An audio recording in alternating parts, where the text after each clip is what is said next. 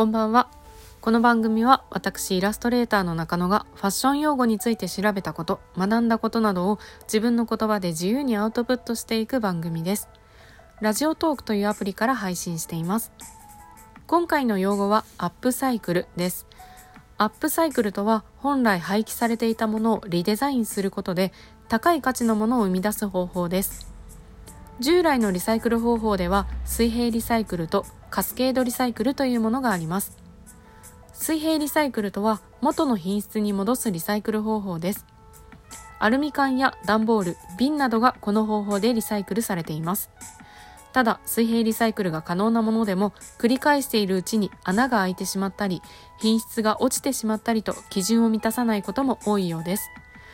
そこでカスケードリサイクルというリサイクルでも元の品質まで戻すのではなく品質が落ちた状態で再利用する方法があります。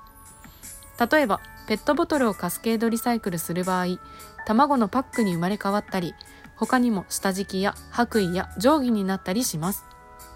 これらの方法はどれも原料や材料まで戻す必要がありましたがアップサイクルは新たな価値を見出すことに重きを置かれているためそのままの素材を生かし持続可能な再利用方法として期待されています。アップサイクルという言葉は1994年にドイツのライナー・ピリツが雑誌で発した言葉から来ているようです。ライナー・ピリツは建築アンティークを扱っており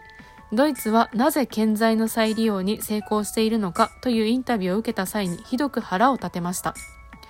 当時のドイツでは解体された建材を粉々にして舗装工事の下地として利用していました。ところがライナーピリツのところでは古くなった建材を建築にそのまま再利用する方法をとっていました。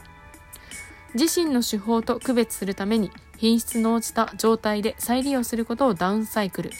そのまま違う価値を見出して再利用することをアップサイクルと名付けたようです。以上、今回はアップサイクルという用語についてまとめました。